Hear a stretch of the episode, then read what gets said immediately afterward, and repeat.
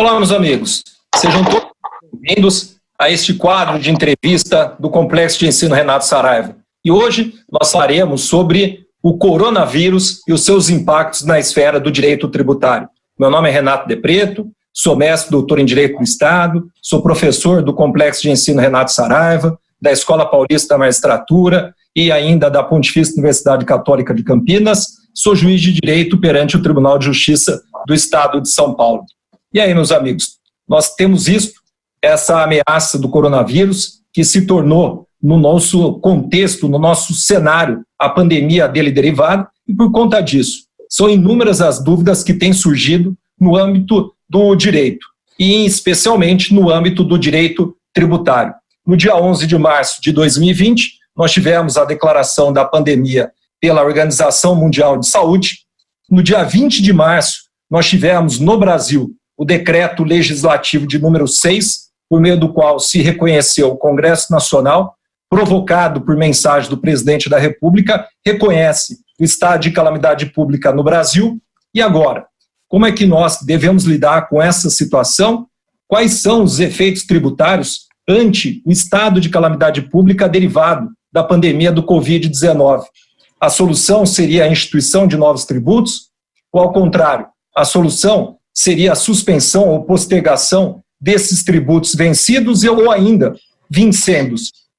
Medidas tributárias precisam ser pensadas em relação a essa pandemia. Afinal, nós estamos diante de um grande embate, de um grande conflito. De um lado, a preservação da vida, por meio da tentativa de preservação da propagação, na verdade, uma postergação desta doença, e, de outro lado, nós temos a tentativa de preservação do trabalho e da renda. E para conversar conosco sobre esses efeitos da pandemia e o direito tributário, eu tenho o prazer de ter aqui presente três grandes colegas do Complexo de Ensino Renato Saraiva, aqui a professora Josiane Minardi, mestre doutor em Direito Tributário, doutoranda de Direito Tributário pela Pontifícia Universidade Católica de São Paulo, professora do SERS e de vários outros cursos de pós-graduação, advogada tributarista e consultora jurídica. Professora Josiane, é um prazer tê-la aqui conosco. Muito boa noite. Prazer é todo meu, boa noite. Boa noite, professor Eduardo, professor Felipe. Realmente é um prazer enorme estar com vocês e principalmente poder debater sobre um assunto tão importante que tem nos causado muitas preocupações. Obrigado, professora. Tenho aqui também o professor Eduardo Sabag, companheiro aí já de um bom tempo de carreira jurídica, mestre e doutor em Direito Tributário, em Língua Portuguesa, professor do SES, professor do Mackenzie, várias, de vários outros cursos de pós-graduação, igualmente advogado tributarista e consultor jurídico. Grande amigo Sabag, obrigado por estar aqui conosco também nesta noite. É, boa noite, meu estimado amigo Renato De Preto, Boa noite, meus queridos amigos, professora Josiane e professor Felipe. Uma honra estar aqui nesta noite para nós tratarmos aí de um tema que está na pauta da mídia, está na mídia escrita, na mídia televisiva, e, e nós que nos propomos a estudar o direito tributário, devemos pensar juntos é, em soluções para um momento tão limítrofe como esse, não é? Então, tenho certeza que hoje vai ser uma noite de aprendizado e eu deverei aprender muito com, com os queridos amigos que estão aqui. Obrigado, professor. E ainda o nosso estreante aqui, professor do né, com a sua jovialidade, integrando o nosso time, professor Felipe Duque, mestre em Direito Tributário, professor agora, como eu disse, conosco aqui no Complexo de Ensino Renato Sarava, que nos dá, nos enche de orgulho e procurador da Fazenda Nacional. Muito boa noite, professor Felipe. Boa noite, professor Renato. Muito obrigado pela, por estar aqui com vocês. É uma honra realmente para mim, tá? Eu admiro muito toda essa produção técnica, professor Renato, professor Sabag, admiração que eu tenho, a gratidão também por participar, ser aluno seu de, da Jose, né? Também por participar da banca do mestrado, por se orientando de vocês na, na Advero, nos recursos do AB. Então, é com muita felicidade que eu estou aqui hoje na, na condição realmente de aluno e fã também de vocês. Então, Vai ser muito massa a gente bater um papo sobre um tema tão difícil de falar hoje, né? E também difícil de vivenciar isso.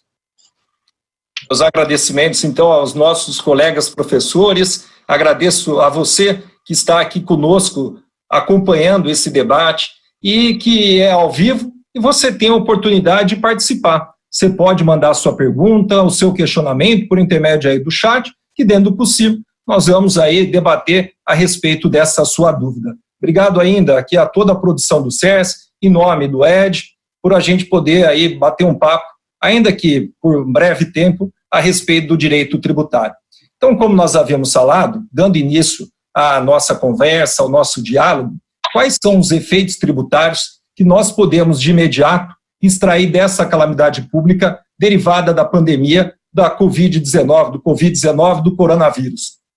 Se nós pensarmos no âmbito tributário, a situação, o que, que ela exigiria?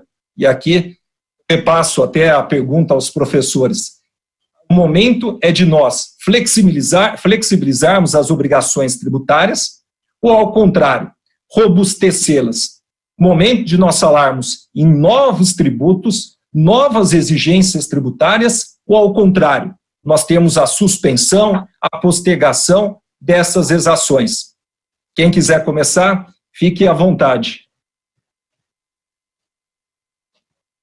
Muito bem, posso, posso começar, professor Renato? à vontade, meus amigos. Muito bem. É, bom, vou, vou, fazer uma pequena introdução aqui da, da questão é, socioeconômica antes de nós tratarmos da questão jurídica, se o, o professor Renato me permite. Né? Nós, nós estamos vivendo um momento único é, de uma crise de saúde pública, num, num primeiro momento, sem precedentes na, na história recente, e que ela vai além da questão da saúde pública. Né? A, a OMS tem intitulado esse momento de crise multissetorial. Então, nós estamos falando de uma realidade que, que todos nós aqui que, é, que estamos é, participando, até é, todos somos jovens, né? Eu talvez nem tanto, né? Mas nós não não vimos isso desde que nascemos, uma realidade tão ímpar, tão fronteiriça, tão limítrofe, e, e, e todos nós estamos perplexos e realmente, é, assim, com muito medo do que está acontecendo e do que é, irá acontecer. Então, essa realidade limítrofe, ela vai requerer é, soluções que não são convencionais. E, e, e obviamente, o, o, direito terá que pensar fora da caixinha né, para tentar trazer uma solução equiparável à grandiosidade, à monta do problema com o qual nós estamos lidando. Né? E é claro que, como você bem pontuou, professor Renato, é, a gente não pode falar simplesmente em interrupção de pagamento do tributo para atender às demandas do cidadão, que hoje está recluso, está em quarentena e precisa se alimentar, precisa sobreviver, é, mas sem esquecer né, que o Estado ele também precisa dessa receita pública para se manter. Aliás, a, a agonia ela é onipresente. Né? O, o, cidadão está agonizando, o empresário está agonizando e o Estado também está agonizando. Basta ver que o, o, os Estados-membros estão correndo ao STF para pedir o quê? Prorrogação do pagamento da dívida, diferimento da dívida. Então, não existe o sofrimento de um lado só. O sofrimento ele é coletivo e a dificuldade se torna maior, né? Porque é, ao mesmo tempo em que nós não podemos é, pensar na interrupção do pagamento de tributo ou mesmo é, é, é, é, numa, num diferimento do tributo, a gente também tem que pensar que o Estado ele precisa arrecadar tributo, né? Então, assim, é muito difícil a, a solução, para a gente começar o assunto, eu trago é, essas ideias e, e, creio que os demais amigos é, vão provocar, e o Renato também, a gente vai avançando aí nesse ponto. Mas eu, eu digo que é, assim, usando um provérbio que meu pai falava na, na infância, né? A gente não pode né, ter a, a, a querer preservar os anéis né, e perder os dedos, não é mesmo? Então, assim, não adianta nós falarmos né, em tributo se não vai ter quem vai pagar tributo. Tá? Então, veja a situação delicadíssima. Né? O Estado não pode falar, quero tributo, quero tributo, como ele fala em condições normais. Tá, mas quem que vai pagar o tributo? Nós estamos numa situação em que as empresas de 200, 300, 500, 2 mil funcionários não têm dinheiro para manter os salários, quanto menos pagar tributo. Então não adianta, essa, essa questão ela vai ter que ser superada. Como que nós vamos superar? Né? Então, como eu disse, hoje eu tenho certeza que eu, eu vou aprender muito com os amigos aqui, porque essa é uma solução difícil, viu, meus amigos? ah, obrigado, professor Sabag. E agora gostaria de ouvir a professora Josiane. Pensa da mesma maneira, professora? Professor Renato, é realmente preocupante a situação. Preocupante, primeiro, é como o Sabag falou, nós precisamos ter o dinheiro. Ah, a questão do tributo é o mal necessário, mas a preocupação é como será pago. Então, nós verificamos que, de um lado, o governo ele tem é, tentado de toda forma manter os empregos, tentando até arcar com uma parte desses valores, mas se a gente olha para esse lado e fala, a conta não fecha, porque não vai ter o dinheiro. E aí, como que faz para ter o dinheiro? Então, vamos arrecadar.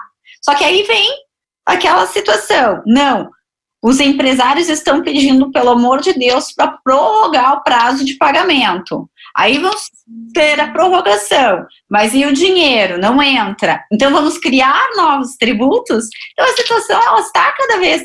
É, Parece-me que cada um está tentando, pensando de uma forma, ah, e achei uma ideia. Mas depois vê, não, essa não é a melhor ideia.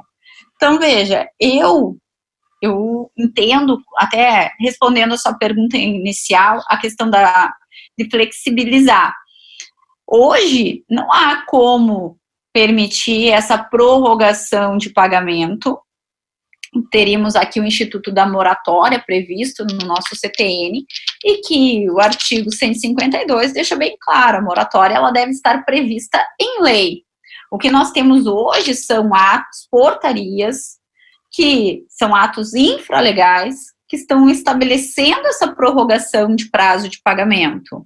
Nós vimos que em alguns estados, principalmente em São Paulo, foram já concedidas algumas liminares para permitir essa prorrogação, mesmo que não tenha um embasamento legal, mas tendo em vista a situação que o país se encontra. E eu pergunto, mas até onde isso é possível realmente? porque essas liminares estão sendo concedidas. Já verificamos que tem muitas que já estão sendo caçadas, realmente, porque não tem um embasamento legal, não tem como ser admitido que isso prossiga, mas eu olho para o lado e diz, poxa, mas o empresariado não tem como é, manter o funcionário, não tem como pagar o tributo, é uma situação realmente crítica mas que eu entendo realmente que tem que ser encontrada uma situação, mas eu não posso fugir ao nosso ordenamento jurídico pátrio.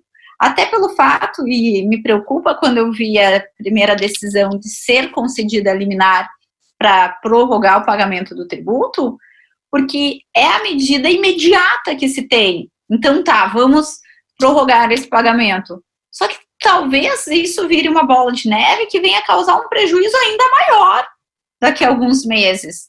E sem falar que, como é eliminar, pode ser caçada a qualquer momento. E daqui a pouco, daqui um, dois anos, que é caçada a liminar, talvez isso cause até um prejuízo maior para as empresas. Então, essa situação de prorrogar o pagamento, ela tem me preocupado. Ontem saiu uma decisão do TRF da quarta para realmente dizer não é possível essa concessão de prorrogar sem previsão legal. Quanto à criação de novos tributos, e aqui também a gente acaba verificando várias situações, dentre elas que acabam fugindo até a própria Constituição Federal, como na semana passada foi levada para o Senado Federal o projeto de lei 766 de 2020 para revogar a isenção sobre o imposto de renda de lucros e dividendos de pessoas físicas. E a justificativa foi justamente que na revogação da isenção seria bom porque poderia ser arrecadar imediatamente que não precisaria respeitar o princípio da anterioridade do exercício. Ora, justamente na revogação de isenção de imposto de renda, nós temos a previsão no próprio Código Tributário Nacional, no artigo 104, inciso 3, de que nesse caso de revogar a isenção de imposto sobre renda ou patrimônio, deve sim ser respeitado o princípio da anterioridade. Além disso, nós temos também a doutrina majoritária que entende que mesmo a revogação de isenção de um tributo que não seja necessariamente sobre renda ou patrimônio, deve ser respeitada a anterioridade, porque a anterioridade veio com a Constituição de 88 com a finalidade de evitar surpresa ao contribuinte. O contribuinte não pagava um tributo, de repente o tributo é instituído majorado, tem-se que dar esse prazo ao contribuinte para que ele possa ter aqui como pagar o tributo. Ao ser revogado uma isenção, é a mesma coisa. O contribuinte estava acostumado a não mais pagar aquele tributo em razão da isenção de repente é revogada a isenção para já ser cobrado imediatamente, então não está sendo respeitada a finalidade do princípio da anterioridade, em que pese o entendimento majoritário dos tribunais superiores é nesse sentido, de que revogado uma isenção não precisaria respeitar as anterioridades por não ser instituição majoração de tributo, à exceção dos casos previstos pelo 104, inciso 3, nós verificamos que mais recentemente o Supremo já tem decisão de que compreende que quando revogado um desconto, um benefício, é como se fosse uma majoração indireta de tributo, então deveria ser respeitada a anterioridade. Além disso, não há como negar que fere o princípio da irretroatividade, sendo admitido que a revogação da isenção do imposto de renda para já ser cobrado quanto ao exercício de 2019, tendo em vista a arrecadação de dinheiro para esse ano de 2020, fere a irretroatividade, pois o fato gerador do imposto de renda à pessoa física ocorre em 31 de dezembro. Então a gente acaba verificando que tem muita gente querendo fazer, dar uma solução imediatista, mas sem olhar para o nosso próprio ordenamento jurídico. Então, acredito assim que tem que ser com cautela. Preocupante realmente a situação, mas a gente não pode é, passar a Constituição Federal ou mesmo o nosso Código Tributário Nacional. Eu não sei se os colegas concordam, mas até quero acho, ouvir um pouco. Eu acho que até ficou fácil daqui para o Felipe, como procurador da Fazenda Nacional, diante dessas duas abordagens de advogados tributaristas, no sentido, pelo menos por hora, a gente já volta para eventuais outras medidas tributárias para combate aqui a essas questões da pandemia do Covid-19. Mas e aí, Felipe, principalmente com a sua experiência no âmbito da Procuradoria da Fazenda Nacional. O governo federal tem feito a parte dele no âmbito tributário. Como que a PFN tem visto essa situação? Professor Renato, professora Josi, Sabag, realmente, assim, as considerações sobre esse tema são muito difíceis, assim, com absoluto respeito, realmente, é, muita cordialidade, inclusive, nesse debate aqui, e a solidariedade, principalmente com as pessoas que estão sendo diretamente afetadas, por mais que até eu integre, professor Renato, a, administrativamente o Ministério da Economia, eu também não tenho tanta autoridade, nem sequer conhecimento realmente suficiente para fazer até um juízo de valor assim, sobre as medidas econômicas e tributárias do governo. Só que eu posso, de forma acadêmica mesmo, conversar com vocês, né, reconhecendo o, o, pouco conhecimento tributário que eu tenho, até nessa visão limitada de mundo, né, de crises que pouco vivenciei, mas percebendo essa, essa necessidade, às vezes, de respeitar um pouco o tempo para conseguir é, refletir soluções mais plausíveis. Então, a gente estava conversando antes que, é, acho que foi 11 de março, né, que se reconheceu mundialmente a, a pandemia, né? E hoje a gente está em 9 de abril, véspera da Paixão de Cristo aqui na quinta-feira, né, na Sexta-feira Santa, quer dizer, e a gente está conversando sobre um tema que provavelmente eu, inclusive, posso modificar a minha opinião né, daqui a um tempo. Só que eu percebo muito hoje, pelo menos nesse cenário econômico que o professor Sabag falou, essa escassez né, de uma visão macroestratégica da própria economia mesmo né, que é difícil você conseguir fazer é, enxergar um pouco a, economia como um todo. E a gente está evoluindo hoje plenamente, quase voltando para o Estado social, né, que era um Estado social que tinha em, em décadas passadas, pleiteando né, New Deal, pleiteando medidas econômicas, de certa forma, que façam com que o Estado gerencie essa crise. E é interessante ver que a gente sempre caminhou muito para o neoliberalismo recentemente. Era sempre aquela ideia né, do capitalismo a todo custo, e hoje em dia a gente percebe essa evolução necessária também né, do Estado social. Só que o que mais me preocupa hoje em dia é justamente a gente perceber, diante de uma, uma arrecadação fiscal, né, que o professor Sabag já tem é, explicitamente os dados, ele sempre menciona realmente a, a quantidade de tributos que é impressionante, a carga tributária no que tange a, aos dados que a gente recebe. Só que, por outro lado, uma coisa que eu vejo muito é como é engessado o orçamento no sentido de que há dados do OCDE que demonstram que cerca de 94% do nosso orçamento já é comprometido. Ou seja, é, segundo dados do Banco Mundial, o país do Brasil é um dos piores países em, em, em termos de frouxidão de orçamento. E isso torna a necessidade também de a gente discutir medidas como o Pacto Federativo, que o, o ministro Paulo Guedes ele fala muito sobre isso, que teria um impacto de cerca de 500 bilhões em alguns anos, e é justamente essas medidas né, para você é, discutir um pouco mais sobre essa necessidade da União sempre socorrer os estados e municípios. Então, não estou manifestando juízo de valor, mas a necessidade de discussão de alguns temas, de, algumas pautas econômicas, que também são importantes nesse momento que a gente percebe né, essa, essa ideia de a gente querer, né, tanto de um ponto de vista, eu acredito assim, é, flexibilizar, obviamente, flexibilizar as obrigações tributárias, como o professor Renato falou, mas de algum pequeno modo, ou de um modo sutil, pelo menos, robustecer no que tange a, tudo bem, a gente tem que flexibilizar a necessidade de ferimento, a, a gente tem que alcançar o pleno emprego que está na Constituição Federal, tem que alcançar o fomento da atividade econômica, a subsistência realmente do, do, dos tributos, né, no, no, que tange a essa parte que deve robustecer, é mais do que tange a sustentabilidade estatal, como o professor Sabag falou, ou seja, a segurança, o SUS, e a gente entra nesse dilema, né, que o, também o professor Cássio Sustene fala muito, né, que se, se há direitos previstos na Constituição, há custos também, então, é, de certo modo, até onde a gente também pode flexibilizar. Eu acho que é um, um, dilema muito importante a gente debater aqui, se a gente consegue entrar dentro de uma pauta tributária que não seja também é, esvaziada para que o Estado simplesmente não não consiga ficar, digamos assim, é, é falido, né, e haja um genocídio fiscal, feito alguns autores já comentaram.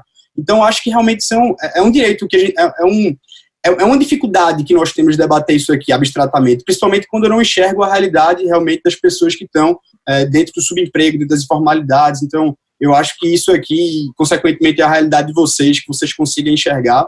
Eu acho que é muito importante porque não consigo trazer grandes soluções, mas vejo a ideia de realmente você passar em um mês as medidas que o governo tomou, eu acho que foram medidas que demonstram que não há um estado de omissão inconstitucional feito a gente consegue ver na DPF 347, quando o Estado reconhece o estado de coisas inconstitucional no que, no que tange aos presídios. Então, assim, eu já consigo enxergar dentro de um mês, por mais que haja crítica, óbvio, não consegue solucionar-se tudo, não consegue ser é, suficiente, não consegue. Isso aí acho que é óbvio, né, no sentido né, realmente de todos os pleitos que são possíveis, mas a grande preocupação que eu tenho, e aí como cidadão mesmo, não como profissional, é, é justamente essa ideia de até onde né, as decisões judiciais elas conseguem albergar essa visão macro e também o princípio da capacidade contributiva, né, sob pena de a gente tentar realmente, através de decisões judiciais, ferir a isonomia. Isso aqui é só uma preocupação mesmo minha, não é nada é, contra ninguém, é só uma preocupação de cidadão mesmo.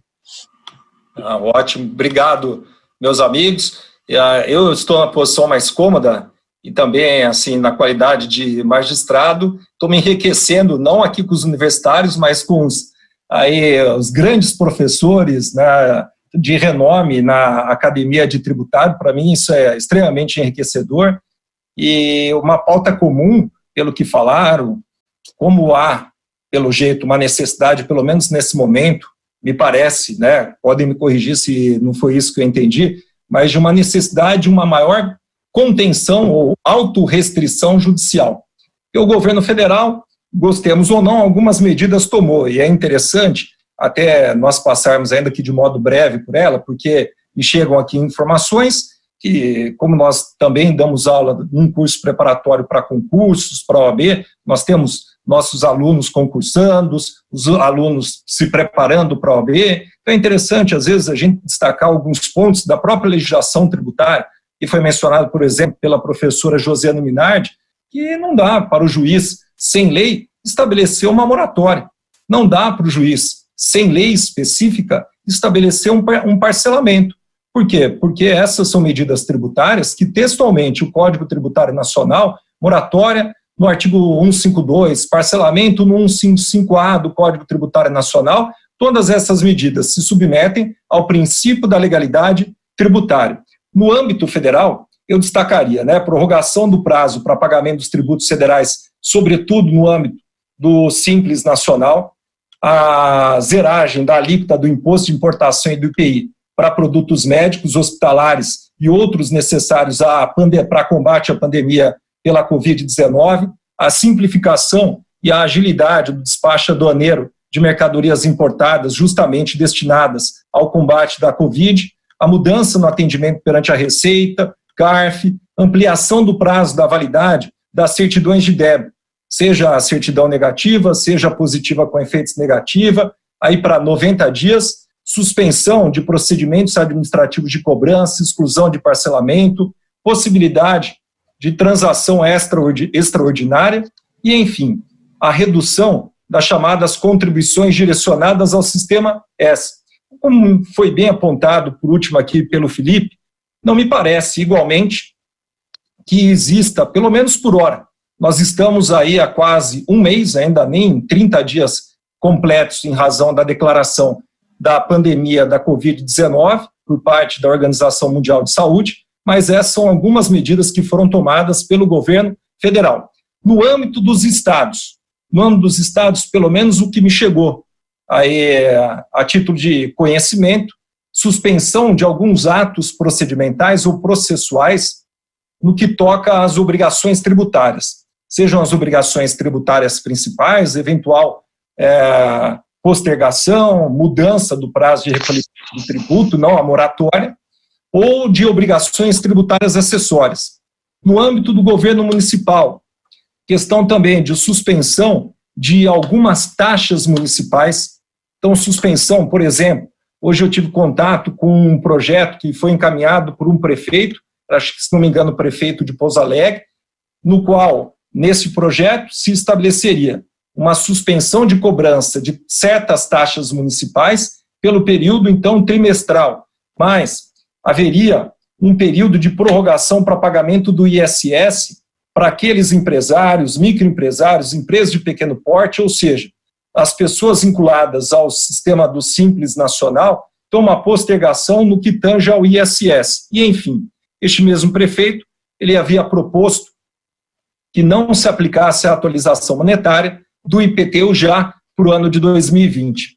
E no que toca ao âmbito judicial, para a gente continuar aqui o nosso debate, achei muito interessante essas ponderações dos colegas, embasadas, seja no âmbito da legalidade tributária, seja igualmente no que toca à questão da igualdade, da segurança jurídica, no Estado de São Paulo.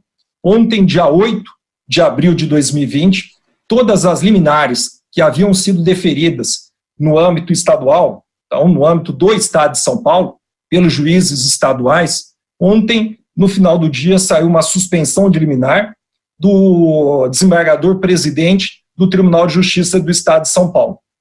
Então, essa suspensão de liminar, pelo menos no âmbito dos tributos estaduais, é aqui eu estou restringindo essa decisão, essa relevância da decisão para o Estado de São Paulo. Por quê? Porque o desembargador presidente do Tribunal de Justiça, ao suspender essas liminares, ele foi justamente para esse ponto da possível violação à segurança jurídica, porque a priori o juiz ele não tem esse conhecimento global do que pode acarretar uma suspensão nesse exato momento dessas exigências tributárias. Isso não quer dizer que a autorrestrição, essa autocontenção, permanecerá por todo o período, provavelmente, que nós nos submeteremos a essas, a essas causas, a essas consequências da pandemia. Mas nesse primeiro momento, me parece uma decisão muito interessante do desembargador, por quê? Porque ele restabelece essa questão do princípio da isonomia e do princípio da segurança jurídica. Não sei como pensam, colegas, se também nos estados pelos quais percorrem ou nos quais atuam, se conhecem decisões similares. É, bem, professor Renato, seguindo aí a ordem, né, se me permitir, eu, eu retomo aqui a resposta. Posso responder? Opa!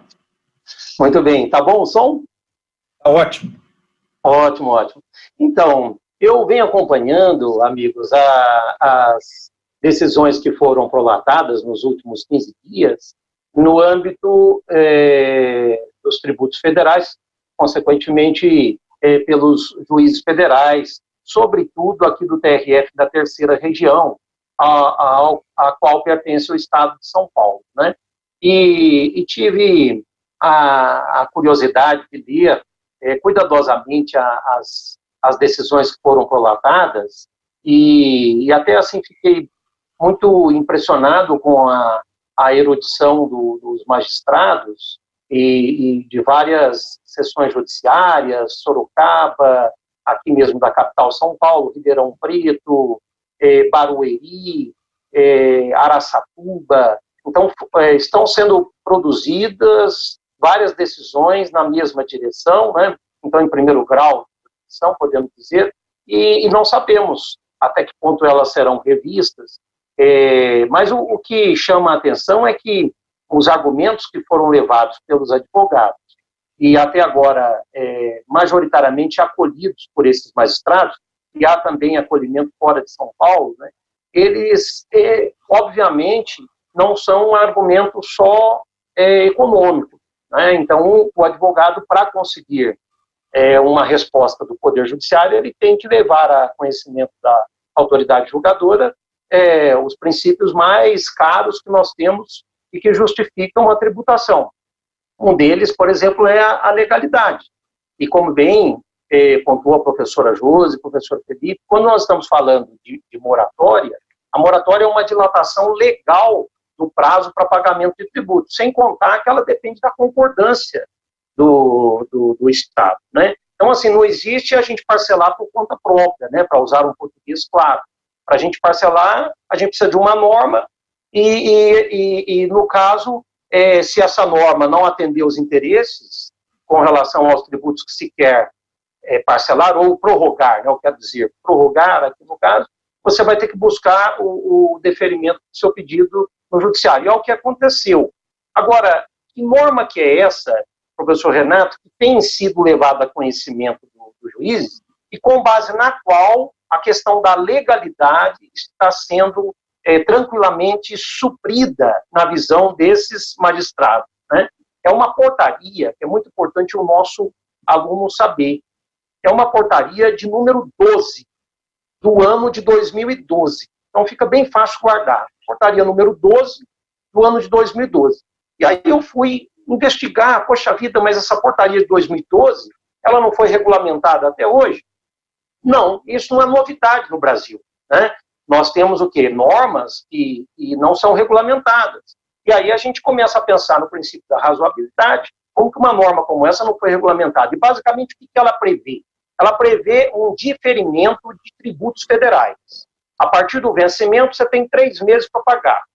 Tudo bem? Então, todos os juízes federais foram uníssonos em, em tentar é, verificar a, a, validade da norma e, e concordaram que ela é uma norma geral e abstrata, que ela não se refere a uma calamidade específica, pretérita, e, consequentemente, é, nessas condições, ela poderia ser utilizada, até porque não foi revogada, para uma situação de calamidade futura, não é? E, e, e, e o fato de não ter havido uma regulamentação, em razão da condição é, limítrofe e ímpar que nós estamos vivendo, a, o diferimento que é o adiamento do, dos impostos, é, viria a, a, a, calhar para aquelas empresas que justificaram. Se não houvesse essa, essa, essa prorrogação, ela teria que demitir 200, 400, é, 2 mil funcionários. É, as atividades dessa, dessa, desses impetrantes né, foram mandados de segurança, são atividades não é, beneficiadas pelos serviços essenciais, né? então, consequentemente, a, a empresa ela teria que, que lidar aí com, com, uma situação muito difícil nas próximas semanas, e, e aí os magistrados, a, a meu ver, assim, com uma dose muito grande de, de, de tirocínio, né, entenderam que aquele provimento estaria condicionado à manutenção dos empregos. Então, olha que coisa interessante. A, a, a, a impetrante, ao ter o deferimento da liminar, ela vai ter que comprovar todo mês né, que ela manteve os empregos e não demitiu né, a, os empregados. E aí eu, eu chamo a atenção dos professores, já para a gente é, dividir esse, esse, debate, que é assim, é, não se trata de renúncia fiscal, não se trata de isenção. Nós estamos falando né, de, é, de uma possibilidade que o Estado vai ter de receber esses tributos. É claro que, como bem pontuou a professora Josi, vai ser muito difícil, porque na hora que tiver que pagar lá na frente, tem que pagar dois tributos, tem que pagar o do mês e o que foi prorrogado. Quer dizer, isso aí é tudo complicado. E até depois eu poderei sugerir, se o professor Renato me der o tempo, assim, do que eu acho que seria, então, um, algo plausível para isso. Mas, por enquanto, estamos falando desse diferimento, a empresa não pode demitir, tem que comprovar que, que não demitiu, e, e, e, aí os juízes federais têm deferido o pedido aí em várias sessões judiciárias aqui do Estado de São Paulo e fora também do Estado de São Paulo, com base na portaria número 12, é, barra 2012, tá bem? Então é só para ilustrar, porque ah, vai chegar aos ouvidos dos nossos alunos que as empresas têm conseguido prorrogar tributos. Então, basicamente é isso. Agora, os argumentos são vários. Eles tangenciam o direito civil, tangenciam o direito tributário, tangenciam o direito constitucional, porque também nós não estamos falando só de tributário aqui. Essa é uma questão. Hoje o nosso programa é de tributário, mas se amanhã fizer um programa de direito constitucional, creio que os constitucionalistas vão ter mais argumentos né, para mostrar que a situação ela é limítrofe do que nós. Se depois é, é, os civilistas forem chamados, também nós estamos falando de casos fortuitos. Imagine os contratos, professor Renato, como vão ser elaborados a partir de agora. Né? O mundo do direito vai mudar a partir dessa pandemia. Né? Então, assim, eu penso que o Estado, no tocante à relação Estado-cidadão, pagamento de tributo e cobrança de tributo, nós também vamos ter que ser muito criativos nessa hora. Né? Talvez o diferimento ele não resolva, como de fato não resolve, embora muitos países da Europa já venham adotando o diferimento, mas é sim uma medida imediatista. Né? Mas a gente tem que pensar que, de repente, então, pode ser isso e mais alguma coisa. Né?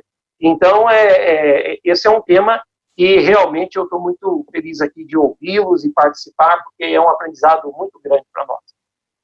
Eu achei bem interessante, professor Sabag, a, a sua ilustração, porque também me parece que o conteúdo dessas decisões, os colegas estão muito bem intencionados, muito bem intencionados, utilizando dessas argumentações, estado de calamidade pública, que caracterizaria caso fortuito ou força maior, o problema da função socioeconômica da empresa, preocupação da, da suspensão mesmo desses pagamentos das obrigações tributárias para que eles consigam, ainda que a curto prazo, honrar com os compromissos trabalhistas, compromissos comerciais. Numa dessas decisões, há uma ponderação muito forte sobre juízo de razoabilidade, proporcionalidade, dignidade da pessoa humana, a questão da portaria número 12, de 20 de janeiro de 2012, do Ministério da Fazenda, hoje Ministério da Economia, e me pareceu também bem interessante para a gente é, não colocar uma pá de cal, achar que a questão é de sua menos importância, porque eventualmente uma liminar, uma tutela provisória tenha sido é, revogada, tenha sido cassada, que nessas decisões, muitas delas que concederam essas suspensões ou prorrogações, em algumas, consegui notar um fato interessante: os juízes determinando que essa suspensão, que essa procrastinação, esse diferimento, eles ficavam condicionados a uma prestação de contas mensal daquele contribuinte, pessoa jurídica, sobre o número de empregados que ele eventualmente tenha demitido sem justa causa no mês anterior. Então, é interessante isso. Por quê? Porque, como foi destacado pelo professor Sabag, a questão da função socioeconômica da empresa também tem um valor muito grande no âmbito tributário. Nós lidamos com esses temas de direito privado pelo artigo 109, pelo artigo 110 do Código Tributário Nacional, isso inclusive nos vincula na seara tributária que, que pensam aí, professora Josiane e professor Felipe? Eu concordo com o que vocês falaram, professor Eduardo professor Renato. É realmente intrigante, preocupante, mas eu confesso que eu fiquei curiosa para saber, professor Eduardo, qual seria a sua solução? Porque você disse que tem, né, algumas sugestões eu confesso que eu fiquei curiosa para compreender. É, viu, professora Josi? Hoje, se eu, quem tiver a solução para o nosso momento, eu acho que ganhou na Mega Sena, né? Na Mega Sena planetária. É, é sugestão, eu digo, né? É, eu digo. Claro, porque é, hoje nós temos uma situação realmente muito difícil, né? E quando eu, eu noto que essas empresas elas vão elas vêm conseguindo o diferimento do imposto ou, dos, dos tributos, né, para é, três meses, né, eu fico pensando o que vai acontecer ali em julho, o que vai acontecer em setembro, porque também essa questão de nós falarmos três meses para frente, professor Felipe, é, professora Josi, professor Renato, é assim, é como se nós já soubéssemos o termo adquem é, da pandemia. Né? Quer dizer, todo mundo está no escuro. Nós não sabemos até quando vai a, a pandemia e até quando que nós estaremos realmente na nossa vida normal. Até quando? Nós estamos falando hoje, nós estamos falando hoje de mais de 50% dos brasileiros reclusos. Isso é porque boa parte né, vem desobedecendo aí as restrições impostas pela OMS. Porque se fôssemos seguir, nós deveríamos estar é, totalmente reclusos. Já houve um índice maior, mas agora estamos falando aí, hoje mesmo estava vendo os índices, em torno de 50%. Então, o que acontece? Depois do, do, de retomar as atividades, qual é o problema para o empresariado? Você ainda não vai ter uma circulação de riquezas é, tão rapidamente como nós tínhamos antes da pandemia. Então, vai levar um tempo de maturação. Então, o que, que eu acho? Eu acho assim, para nós falarmos em diferimento, é uma medida? É uma medida. Sozinha? Não. Então, para vocês terem uma ideia, queridos professores, há já um projeto em andamento é, que, que, que na Câmara, foi protocolizado agora no fim do mês passado, no sentido de adiamento dos tributos até o fim da pandemia.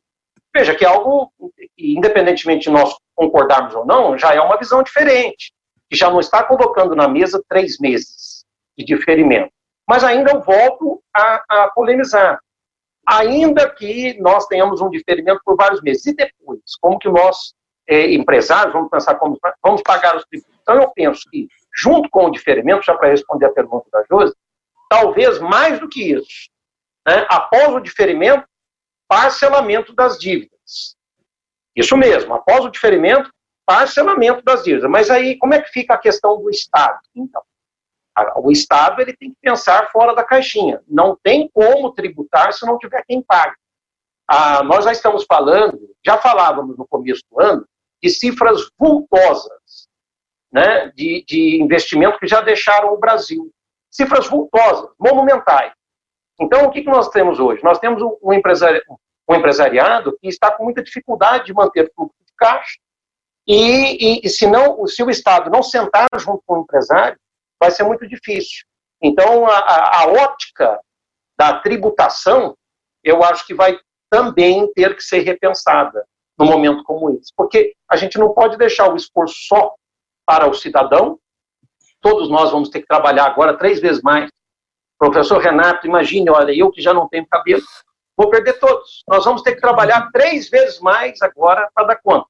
Quer dizer, o cidadão vai pagar a conta sozinho? O empresário vai pagar a conta sozinho? Aqueles que vão ser demitidos, a quantidade de pessoas que vão ser demitidas é uma quantidade, né? Estima, né? Monumental. Vão pagar a conta sozinho. E o Estado?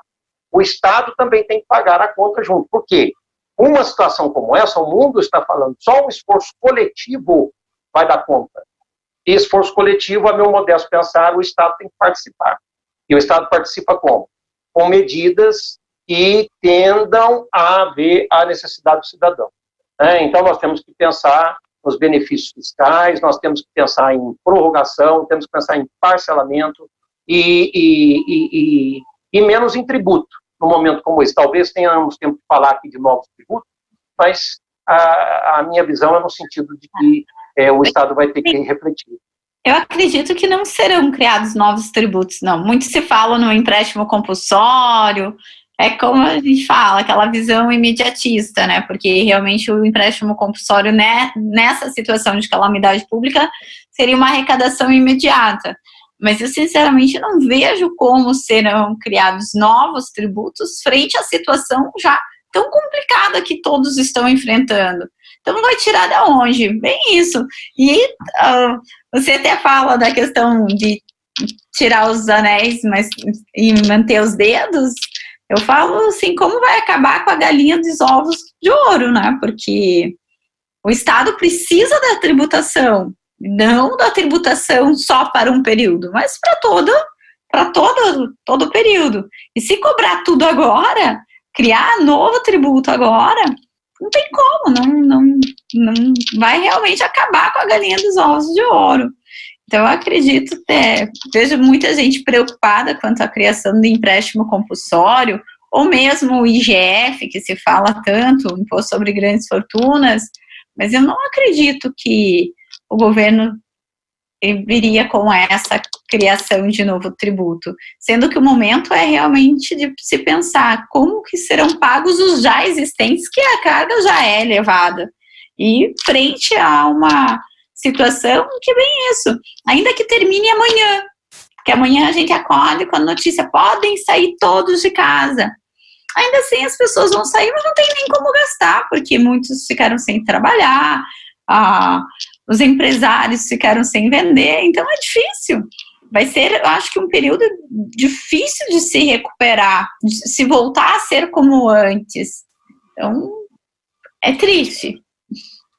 É verdade. A ponderação, é, a ponderação em relação à criação de tributos, de imediato, empréstimo compulsório derivado de calamidade pública, né, para atender a despesas extraordinárias de calamidade pública. O IGF tem um projeto 924-2020 que foi apresentado na Câmara dos Deputados e que fala que quem tenha patrimônio valor igual ou superior a 5 milhões até o dia 31 de dezembro de cada ano teria aí a obrigação de contribuir, mas o IGF nós precisamos lembrar que ele não é uma resposta também imediata, né? Porque ele se submete as anterioridades tributárias, a anterioridade tributária anual, anterioridade tributária nonagesimal, fora o problema bem lançado pelos professores em relação a, ali ao fôlego, né, à capacidade de contribuir, porque se já não tem ali realização hoje do fato gerador, o número de vendas diminuiu, a prestação de serviços caiu, a renda igualmente, ela se encontra diminuta.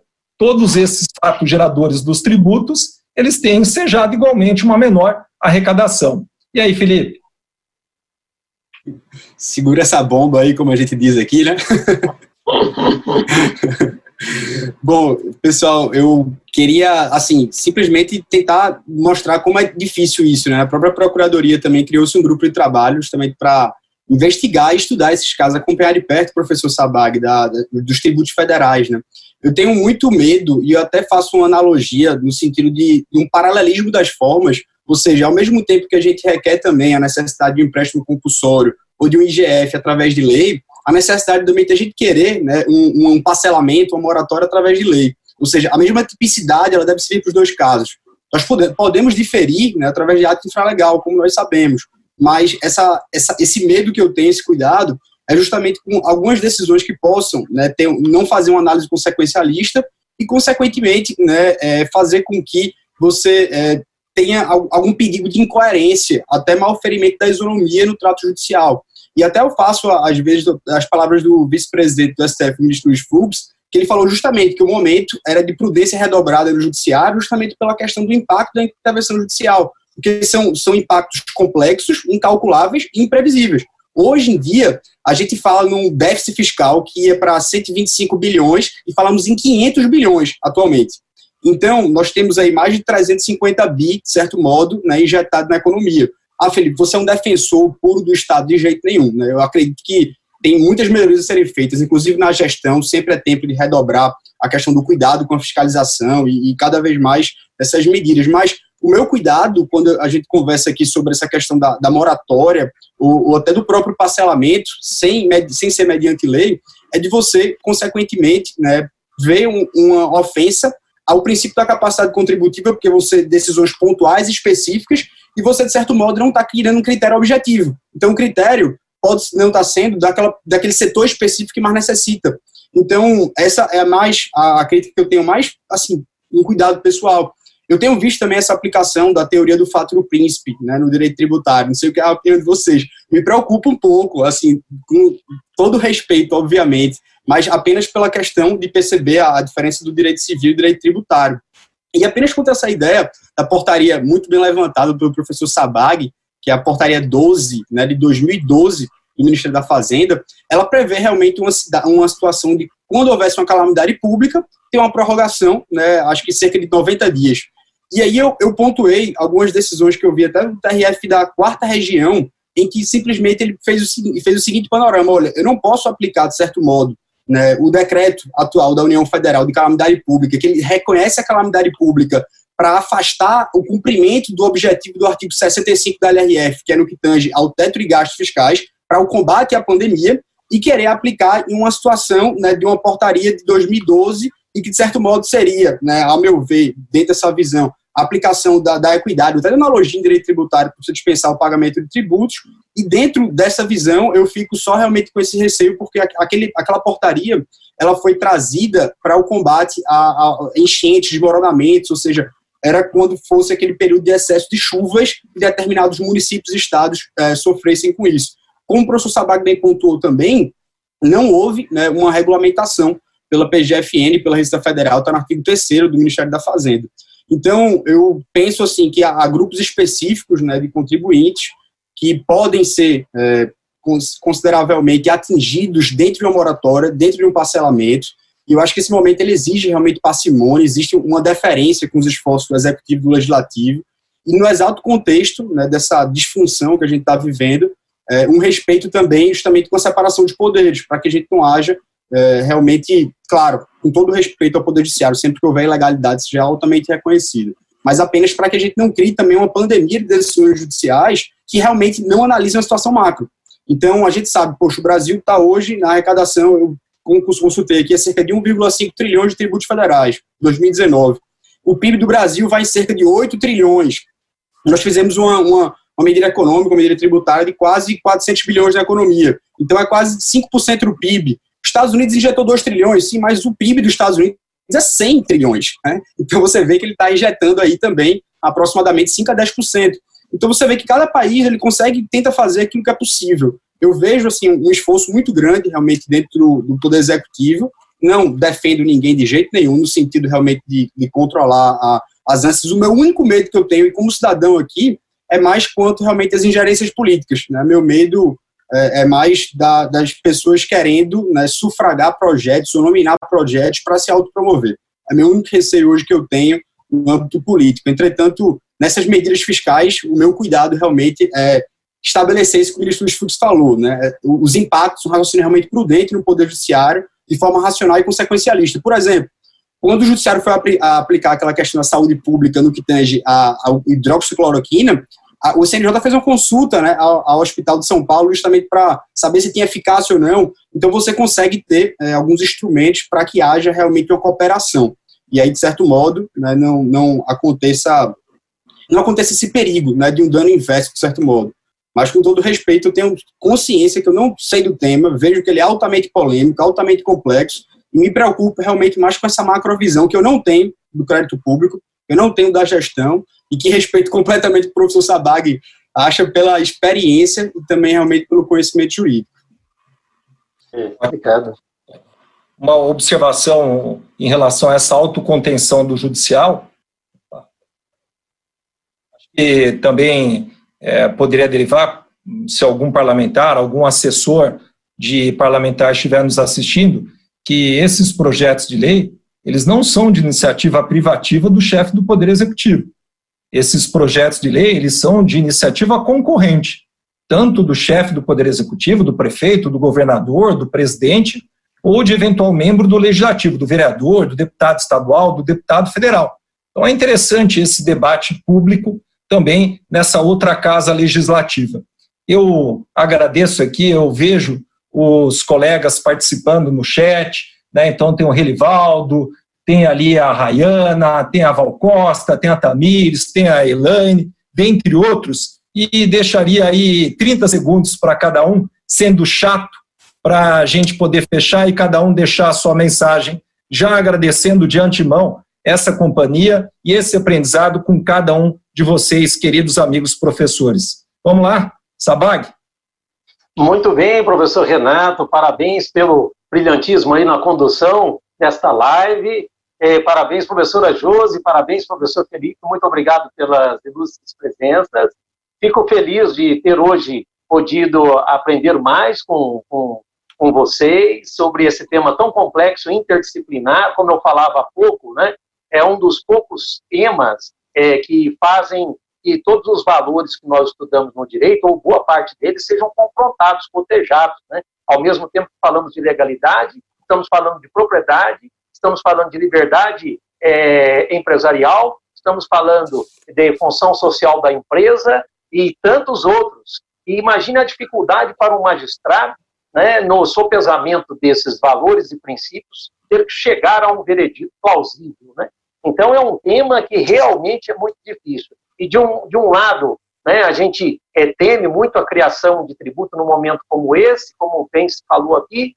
De outro lado, a gente quer um fôlego para o, empresário e há o problema da legalidade. Então, assim, eu acho que um momento como esse, é, e que deve se repetir, eu estarei sempre à disposição, é que vai é, é, permitir que a gente reflita e chegue a um consenso aí melhor, né? E quem sabe até quem tantos, tantas pessoas nos ouvem agora e poderão é, ter aí ideias e colocarão o Brasil no prumo. Né? Torcemos muito pelo Brasil e, por enquanto, estamos torcendo na quarentena e na reclusão total. Já estou completando o, o meu vigésimo dia sem sair de casa, sem pisar é, a calçada. Né? E acho que, que, que, vou ficar por muitas semanas ainda. Né? Tomara que não, mas estou preparado para isso. E torcendo para o Brasil voltar. Né? Ótimo. Obrigado novamente, professor Sabag. Professora José. Agradeço por ter participado dessa mesa de debates. Agradeço realmente as palavras dos senhores e vou confessar que se eu já estava intrigada com toda a situação, vocês ainda acabaram me causando aqui mais preocupações. Eu digo preocupações pelo fato de que realmente a situação é complicada e, ao que nos parece, de difícil solução realmente. É, como o professor Felipe falou, nós temos a questão do paralelismo das formas. Se de um lado exige-se lei para a criação de tributos, do outro lado também exige-se lei para essa prorrogação de prazo de pagamento. E algo tem que ser feito e não se sabe o que tem que ser feito. Então, isso acho que causa mais preocupação, porque às vezes a gente sabe o que tem que ser feito e só não está sendo feito. Mas nessa situação que estamos vivenciando, a gente não sabe nem o que pode ser feito, quando vai poder ser feito. Então, acho que isso acaba deixando todo mundo mais intrigado. E realmente, nós somos brasileiros, torcemos aqui para que tudo acabe muito bem e que principalmente tenhamos muita saúde aí e sabedoria para conduzir da melhor forma todas essas consequências que virão pós esse período de pandemia. Ótimo. Obrigado novamente, professora. Professor Felipe. Professor Reinaldo, professor Sabag, professora Josi, amigos que estão aqui, muito obrigado pela presença aqui para esse debate. Realmente não tem solução, é um prazer escutá-los. escutá-los. De fato, para mim, é, é, um, é uma grande realização estar aqui conversando com vocês, porque meu celular tocou aqui antes da nossa gravação e ele sai aquelas memórias, às vezes, dos dias, né? Esse dia você fez isso. Quando relembrou aqui, há cinco anos atrás, eu estava justamente aqui na véspera da, da Sexta-feira Santa estudando estou aqui diante de vocês, podendo conversar assim, realmente assim, na situação de fã e de vocês e vendo realmente, principalmente essa essa ideia da satisfação de ser realmente um sonho. E por isso, minha, minha, enfim, meus elogios aqui a vocês por estarem dividindo esse espaço aqui, por poder aprender também com vocês e também aos colegas que estão assistindo aí para que não percam a esperança e a fé de jeito nenhum, que se Deus quiser tudo passará e nós conseguiremos seguir em frente. Ótimo. Muito obrigado. Renovo meus agradecimentos, então, aos três queridos professores aqui da equipe do SERS pela paciência me deixarem conduzir também aqui, pelo menos hoje, a nossa conversa, aos colegas que nos acompanham de casa. Se gostaram, nós temos outros assuntos envolvendo coronavírus, coronavírus e concurso público, coronavírus suspensão de pagamento no âmbito civil, no âmbito do Código de Defesa do Consumidor, no âmbito criminal, quais as consequências criminais mais comuns diante da pandemia, coronavírus e o direito constitucional, as relações trabalhistas, uma medida provisória praticamente nova toda semana, enfim. Gostou do vídeo? Deixe o seu like, inscreva-se no canal do CERS para receber as notificações e ficar por dentro de todas as nossas novidades. Deixo também os meus agradecimentos à equipe de produção do SES, aqui o Ed, o Alisson, que me ajudaram também a, aqui a conduzir esse nosso trabalho. E, enfim, continuem acreditando, ou continuem acreditando, porque, como os professores falaram, a questão é de esperança, é de fé. Por quê? Porque todo momento difícil da vida, um momento acaba. E a paz, a alegria voltará com certeza a reinar nós estaremos logo mais, se Deus quiser, nos abraçando, nos beijando, fazendo não mais online, mas aí presencialmente em muitos locais esses encontros. Enfim, meus amigos, aqui eu deixo meus agradecimentos, meus agradecimentos também a meus filhos que colaboraram. Pedi hoje o dia inteiro, viu, Felipe? Está falando disso, mas tive que fazer um combinado com eles. Então, eu vi aqui a Giovana, o Renato, o Matheus, o José mandando mensagem, minha esposa por ter citado a galerinha ali tem da, é, sair menos som da algazarra. Meus amigos, de novo, meu muito obrigado e, enfim, sigam as recomendações dos poderes públicos e deixo aqui o meu voto de uma Santa Páscoa a você e a toda a sua família. Vamos juntos!